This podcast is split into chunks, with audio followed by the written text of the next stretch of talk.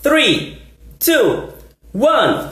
Hello, hello, hello. Eu sou Cleidson Barbosa e você, seja muito bem-vindo, seja muito bem-vinda a mais uma transmissão ao vivo aqui, direto do perfil do Instagram do meu clube do inglês. Aê, aê.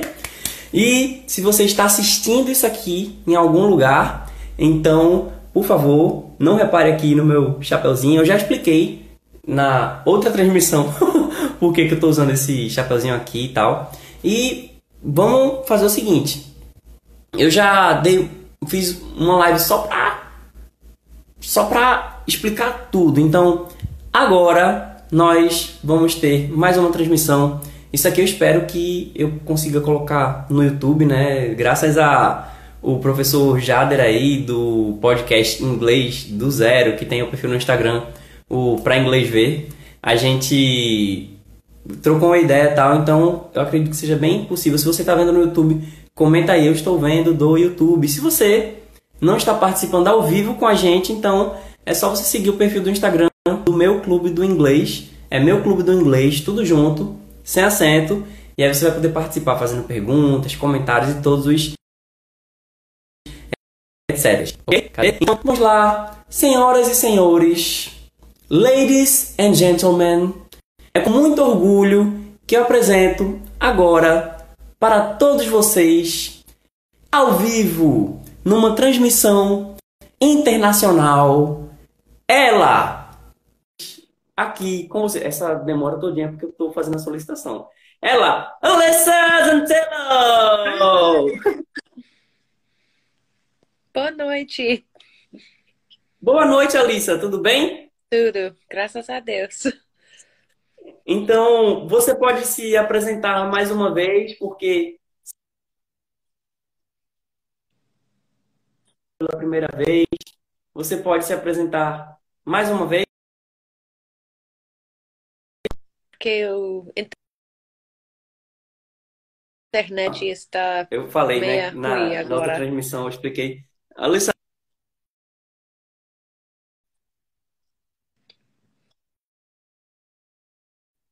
Estou aqui, consegue me ouvir? estou. Ah, O internet está E meia, você pode meia falar ruim mais uma agora. Claro. A minha também não está muito boa. Mas para as pessoas que ainda não conhecem você, você pode falar um pouco quem é você e como a gente pode encontrar você? O meu nome é Alissa e pode me encontrar pela Instagram, que está em cima, ou no Facebook. Ah, eu sou americana, mas meu coração está brasileira. Eu amo o Brasil e as pessoas lá, mas eu sou americana e agora estou em Nova York, ah, trabalhando num hospital para ajudar com a crise de Covid. Ok, ok. Então, é, no começo deu só uma falhazinha, mas a, a, a a gente no Brasil chama de Alissa, o nome dela é Alissa Dantello, e ela já é uma pessoa presente aqui nas nossas transmissões, um collab que a gente sempre faz. Ela é americana, ela vem sempre no Brasil, a gente já se conhece há mais de 10 anos, né?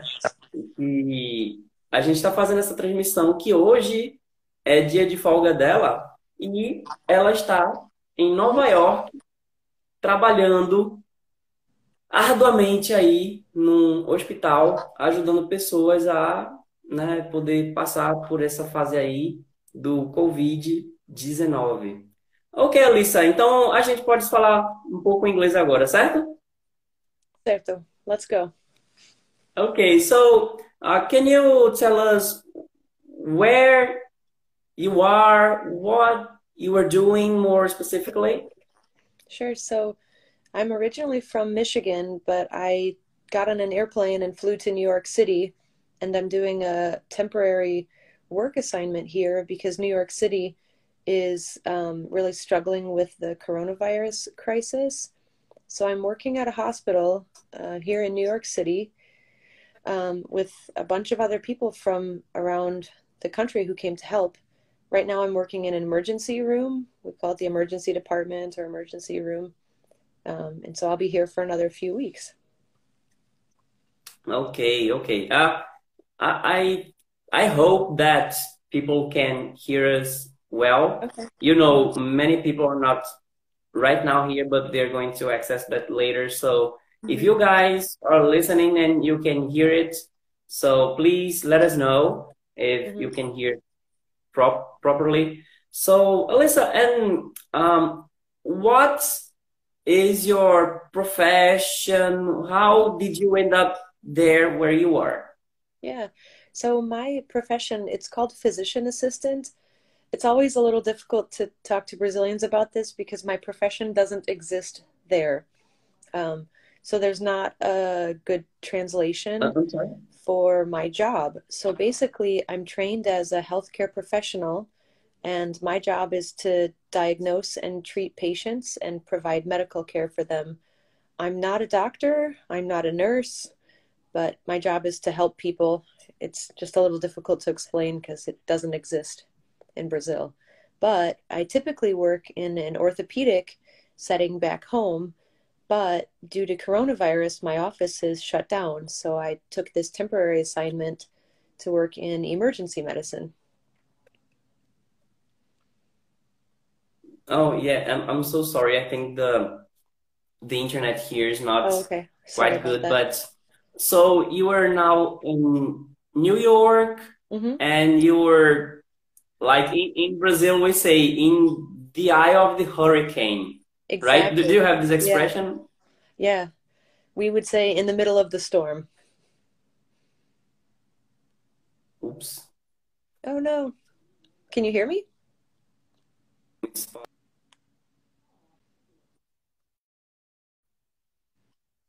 Mm.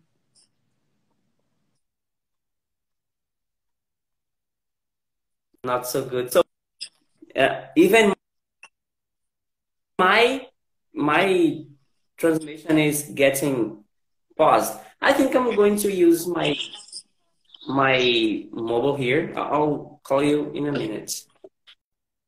Ok, guys. Um, eu estou falando com a Alessa aqui em inglês, né? A gente já conversou muito em português, um pouco um pouco em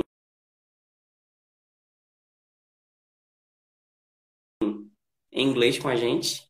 E o que eu estou tentando fazer agora é tirar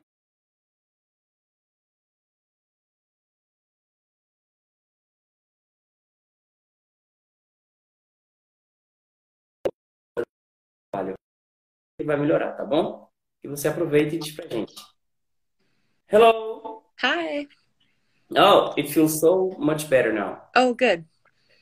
So, okay, so what were you saying? So you were saying that your profession is a little bit difficult to explain for Brazilians, right? Can you get Yeah. back again? Because we were freezing.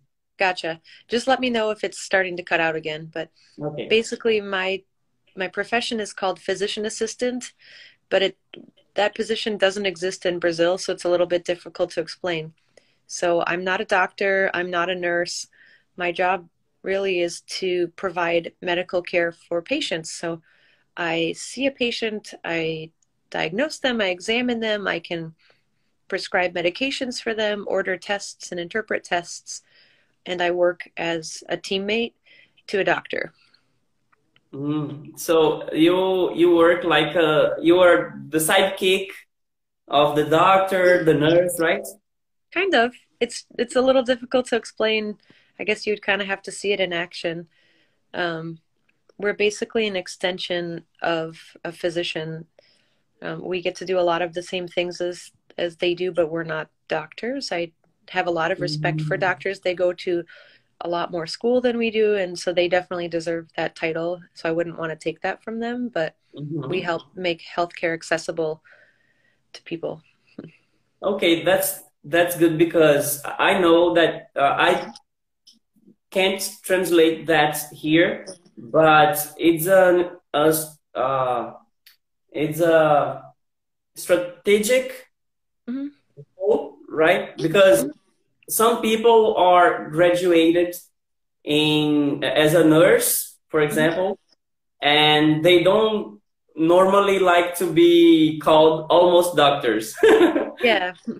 So uh, I know your position mm-hmm. is not exactly almost anything. You have yeah. a certain part of the the mm-hmm. of the work there, but and how did you end up there again, please? In New York City. Yeah. So I normally work in orthopedic surgery back home in Michigan, but since the coronavirus crisis has caused so much trouble here, my office is mostly shut down and we can't see many patients at all. Um, so instead of sitting at home doing nothing and not working, I took a temporary job in New York because they desperately needed help. So now I'm working in the emergency room in New York City. So is it your first time in New York? Uh, second time, but my first time was about 10 years ago. And it's much, much, much, much, much different now because of coronavirus than it was 10 years ago. It might be sad, isn't it's it? It's quite sad. It's it's very different. I mean, the whole city is nearly shut down. And what is the difference from someone who already has been to New York City and now what, what can you tell people what it used to be now and then?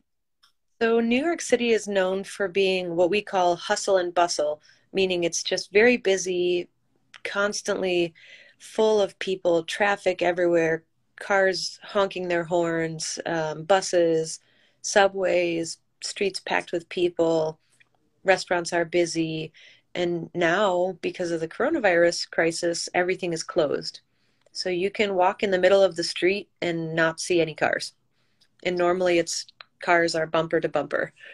Um, normally, if you go to the park in the middle of the city. It's crowded with people. And today I went there and there was almost nobody there. Um, restaurants are shut down. All the businesses are shut down. It's just very bizarre. It, it almost feels like. Uh, do you guys watch The Walking Dead? Are you familiar with that show? It almost feels yeah. like Zombieland.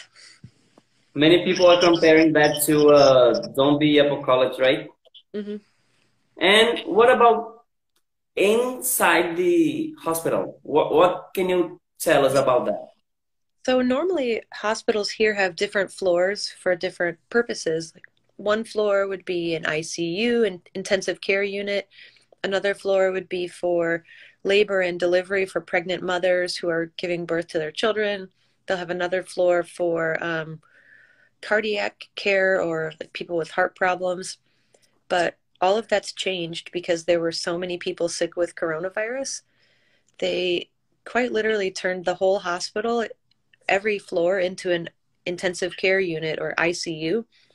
And then the emergency room got turned into basically a coronavirus um, triage sort of thing where we did emergency care there. So it's kind of bizarre. Um, the hospital is just full of coronavirus patients, pretty much. Uh, okay, I'm just going to answer a question here. Actually, uh, as we already said that in English, so would you mind telling that in Portuguese now for people who are getting here now? Sure. The to answer the question, where is she from? Yeah, yeah. We sure. may say that in Portuguese. Maybe we may answer other questions, guys. Yeah. Can you follow up if you have any questions or any comments, please just let us know and Alissa is going to answer this first one. Please, go ahead. Eu sou a Alissa e eu sou americana. Eu moro em um estado chamado Michigan e a cidade é, é chamada Detroit. E onde você está agora? Agora estou em Nova York fazendo um trabalho no hospital aqui em Nova York. Ok, então quem estiver por aí e quiser fazer qualquer pergunta, pode ser sobre como ela está lidando com essa epidemia, pode ser com Estados Unidos, sobre o que ela souber que estiver acontecendo, e pode ser também sobre Nova York ou sobre uhum. onde ela mora ou qualquer coisa do tipo, certo? Ok? Mm-hmm. Okay, so Alyssa, and um, have you heard any comments like that? This is all uh, an invention. That this is not true, and that you were you were lying to people. Have you heard any of that stuff? I've heard rumors about it, but so far I haven't met anybody who doesn't believe this is real. But I've heard that there are people who say this is all a hoax. Um, I can tell you that it's not a hoax. There are people that are dying in the hospital every day because this disease is terrible and it's very hard to understand and very hard to treat. We're still trying to learn about it. Um, and in New York, the hospitals became overwhelmed and there were too many sick people all at once. Um, so it's very real. I, I don't I don't know how else to prove that it's real other than saying I've seen it firsthand, and every day I diagnose patients with coronavirus, and they're having a hard time breathing, and they're sick, and some of them are that way, and some of them are only mildly sick and can go home, and some people get very sick and die. It's kind of terrible. So. Yeah, this is being like a, a politicians' war, you know, especially especially here in Brazil, because some people deny it, some people, you know, some people think this is not that serious, serious, and I don't want to bring, um, I don't want to be here to be for or against politicians, right? Mm-hmm. But what would you tell people who don't take it as seriously as as you believe that is because yeah. you were witnessing that? I'd say if you don't take it seriously you just have to understand the risk that you're taking. Um, if you don't take it seriously maybe you'll be okay. Maybe you won't get sick but maybe you will get sick and maybe you'll get really sick and maybe you'll really need help from the healthcare system. And I just hope that the healthcare system isn't overwhelmed when you happen to get sick. So if you don't think it's real, I mean, that's your choice, but you have to understand you're taking a big risk. Yeah, and you're putting other people in risk as well, right? Yeah. Exactly. And I'm with you. I don't I don't want to make this about politics at all, but I mean, my purpose here is just to help people. I don't care what politician you support. I just want to help people get better and not be sick, you know? Yeah, and mm-hmm. uh, I I used to stand more strongly with some things that could be controversial, but mm-hmm. especially these days, I am trying to be more, you know, I'm trying more because what usually happens is that if you are if you are too strong on something so some people will be with you but people who already share this opinion and some people who doesn't just go away. You chase people away. So uh, i believe the best way is dialogue trying not to put things as opinions, trying just to bring facts and help people to yeah. learn that by themselves. And we have another question here. It's yeah. so interesting about the political process to adapt to coronavirus, really. What do you think about the political action? Are there some fails? Okay. Oh, wait, wait. before before you say anything, I'm going just to tell not not you, Alyssa, but for mm-hmm. anyone here or anyone who who's listening to it, or if by a miracle I can put that somewhere else.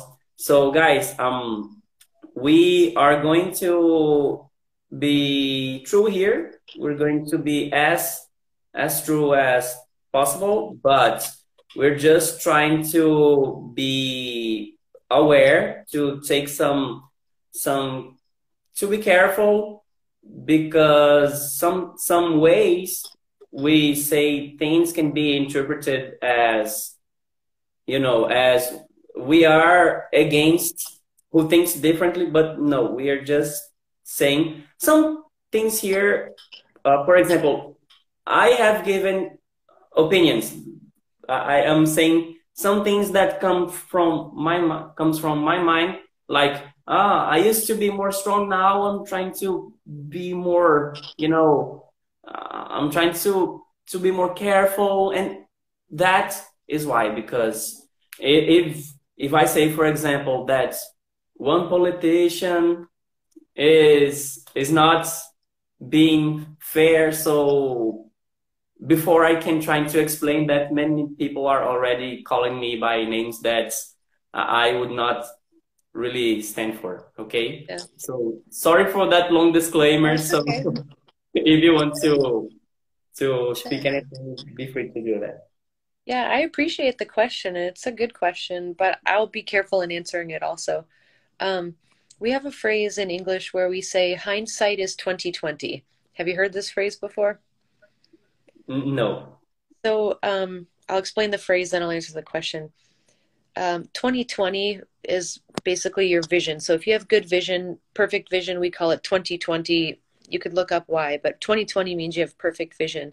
So the phrase hindsight is 2020 means anytime you look back on something, you could see perfectly how things should have been, could have been, would have been, that sort of thing, because the event is already past. So it's easy to go back and critique what already happened. So I think that that's probably going to be the case with coronavirus that maybe we'll look back and say, oh, politicians should have done this or should have done that or could have done this or could have done that differently. But my hope is that for present tense, for right now, for the here and now, that my hope is that our politicians are doing the best they can to protect the American people. Um, I don't have a whole lot of opinions, strong opinions on specific matters, because again, I want to be careful about that. But my hope is just that the protection of American people is at heart for for my country at least, and I hope in Brazil that it's the same. I hope that the politicians are looking to protect Brazilians as well. So. Yeah, uh, and sorry guys if we look or if we sound too slippery, but that's because she is speaking as someone who is dealing with that directly, you know and another live that she was she was uh, she was hosting. So she said that if anyone has any questions, so they can go directly to her to ask sure. her, right? And, and I'm with you. I like having good dialogue about things and having conversations. I think can be helpful to understanding different opinions. So there's good things and bad things just about anywhere you go. And yes, and with just about anything that happens, right? Even if you agree or not, whether if you believe something or not, the more you the more you know about it, it makes you have even wiser perspectives about that, you know. So, for example, uh, she and I, we are both Christians. Mm-hmm and we met as missionaries doing uh, social work. But um, it doesn't make me not not look for facts or science you know. Uh, she and i we're are very into you know scientific facts. It doesn't mean that that if anything is given as fact that actually is. You have to look uh, for the sources to see who is supporting that. But just think about that. Science is not about approving anything. That's the opposite. Science is denying. And if science denies something, it doesn't mean that is right or wrong.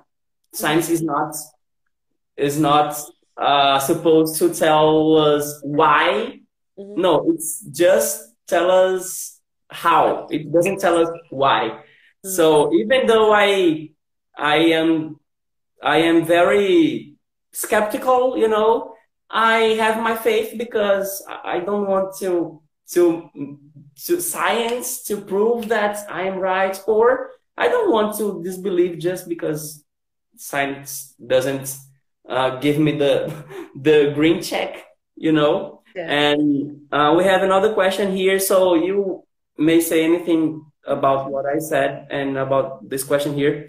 the people in New York are respect the okay. Are people in New York respecting the quarantine?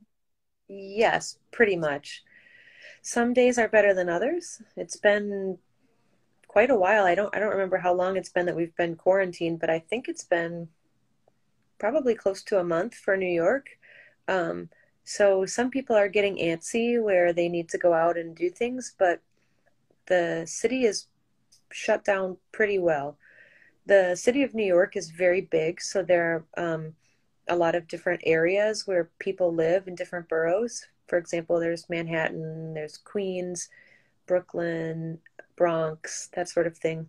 So different areas are doing better or worse with the quarantine, I suppose.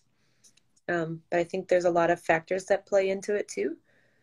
There's a lot of homelessness in New York, so it's hard to stay in if you don't have a home to stay in. Um, it's hard to live at a shelter when the shelter is full of coronavirus. So, how do you stay quarantined if you live on the streets, right? Um, so, sorry to get back to the question. I think they're doing pretty well, trying very hard to respect the quarantine, but every day is a little different. Sometimes there are people out in the streets, and sometimes the streets are empty. Okay, and we have Rafael is saying, "Oi, Alyssa," and and Alyssa, what would you say about because it um, sometimes when we speak about some things, you know, it brings a lot of other discussions, but yeah, uh, how can you still remain being a Christian and involved with missionary works if you you know if you're dealing with uh, science and stuff. oh, sure. Um, well, I think that's where my faith can be made even more firm because I think there's a lot of things in science that confirm my faith, right? And just like you said, I'm not afraid to ask questions because I believe that God is big enough to stand up to the questions that I have and that if my faith truly is what I say it is, then science will point me back to God. So, um, does that kind of answer the question you were asking, or did I get off track? Sorry. No, no, you you you said so. You you brought another perspective to it, mm-hmm. you know, because um, some people do really find mm-hmm. in science things that can confirm their faith in a way that hey science supports su- supports that and other people is like okay if science supported my faith that would actually kill it because that wouldn't be faith that would be just knowing and uh Rafa is asking a question for you. So would you like to answer that in Portuguese now? Because as we that, that... Sure. Oi, Rafa. Eu o meu trabalho é difícil explicar porque o meu trabalho não existe em Brasil. Eu não sou médica mesmo, mas eu ainda não uh, também eu não sou enfermeira. eu sou physician assistant, é um trabalho que não existe lá mas eu faço muitas coisas igual a uma médica, mas eu não sou médica. Talvez você pode explicar melhor? Ah, ok. Eu, eu, eu, é que eu não sei, eu não sei honestamente se existe isso em, no Brasil ou se a gente não encontrou uma terminologia, uma nomenclatura apropriada, mas na formação da Alessa, ela tem uma formação na área de saúde para fazer um serviço em conjunto com o médico, mas ela não é uma médica, ela também não é uma enfermeira, né? O médico, ele vai atender diretamente alguma coisa, ele vai tratar diretamente aquilo. Os enfermeiros, normalmente, eles vão dar suporte ao atendimento, aos procedimentos. E a parte da, da Alessa, é para que entre os procedimentos e o, e o ato do médico, tudo esteja Então, se alguém conhecer alguma terminologia boa aqui no Brasil, por favor, me diga, porque eu também não sou da área de saúde, até tentei, mas eu não tenho talento para isso, não. Ah, a Luz Negra está perguntando: some, some graphics they talk about black people are 57% of the hardest cases of coronavirus. What do you think about it? Hmm. Uh, I haven't seen that graphic yet. Oh, so Alyssa, sorry, you're mute. Oh. I'm bringing you again. Okay. I, I wish I could do that before I talked in Portuguese because that would be the time that we would have to bring you back here. Okay, now I can hear you. Okay. Um, I haven't seen that graphic yet, and I don't know the stats at the hospital I'm at. So unfortunately, I don't know if that graphic is true or not. I'm sorry. And we have hello, Julio. Julio saying boa noite, amigão. And Rafael is saying ah tá, porque você posta fotos com máscaras no hospital e o pastor Josué pediu oração por você. Aí fiquei curioso, mas entendi sim. Obrigada, Rafael. Eu sou grato por suas orações. And Alyssa, as as you were into it, but uh, you're so deep that you cannot be following what's going on around the world as someone who's at home just Netflix and chilling. Yeah. so, and how how do you deal with that? You were too deep, you know. Yeah but uh, at the same time mm-hmm. you cannot be as aware of what's going around and you're probably people are probably asking some things to mm-hmm. you that you don't even you yeah. don't even have information what how do you deal with that so i'm trying to make my focus on um, staying up to date with treatment options so i can make the best medical decisions for patients and learn more about how coronavirus affects the body. So typically when I'm doing research, like at night when I get home, it's more on treatment, not as much on um, the demographics. And I'm not looking at as much of like what percentage of people this or that. It's more, hey, what medications can we use? What new strategies can we implement? um, and that sort of thing. So it's a little bit of a shift in um, research. I'm less interested in finding out like actual numbers of cases and deaths and more interested in learning about effective treatment. Okay, and and that that's something important for you to help people who who are there or still aren't, right? And yeah. how long are you in the hospital? I mean, daily. And sure. How how is it? Yeah. How, how do so I work for twelve hours a day. Um, wow. Yeah, six or seven days a week. It depends on the week. Um, I was lucky to have a day off today to relax. Um, but basically, I get there at seven in the morning and then start seeing patients and leave at seven o'clock at night. Take a bus back to the hotel that we're staying at then have to get dinner and shower and do laundry and that sort of thing, and then wake up at five in the morning the next day to do it all over again. so and... been... go ahead. I'm sorry. No, go ahead, please. I've been here almost three weeks, um, and I'm planning to stay another two to three weeks if possible. So I'm tired, and... but I'm really happy to be here. Oh, and we're happy that you're that you're helping people because yeah. we always hear about New York as as you know a place who really needs help. Yeah, in Brazil we have a lot, but uh, it it's not as explosive as it was or it has been in New York. And how do you keep your your own health, your mm-hmm. mental health, your bio- biological health how how do you do that? I'm really fortunate that the hospital i'm at is providing us with good protective equipment.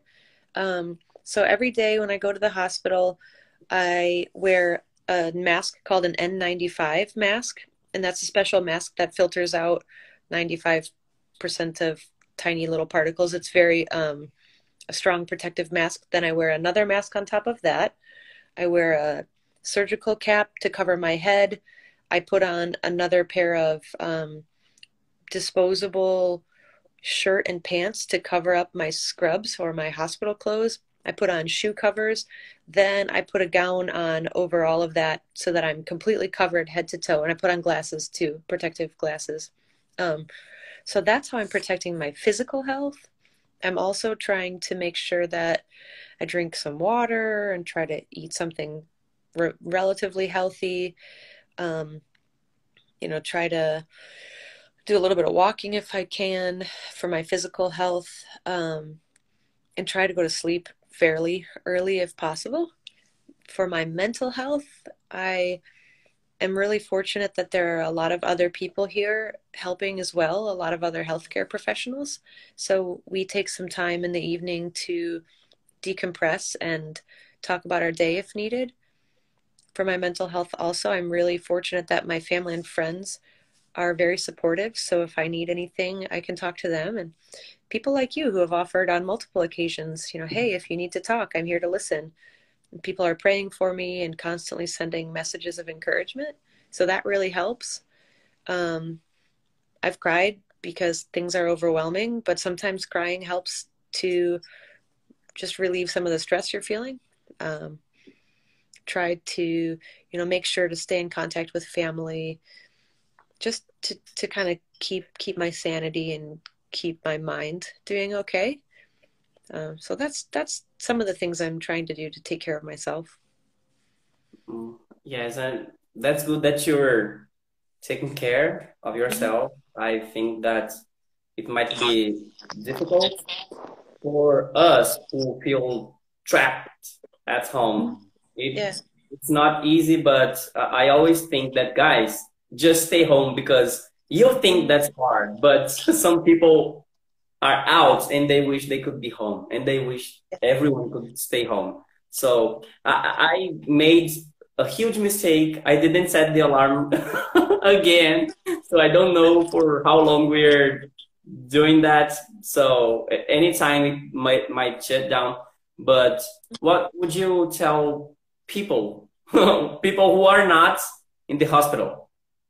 Um, encouragement really helps. So if you have a friend or a family member who's a healthcare worker who has to be at the hospital, just send them a text message or a Facebook message and just let them know that you're thinking about them because it doesn't seem like much and it may seem insignificant, but to me it means a lot.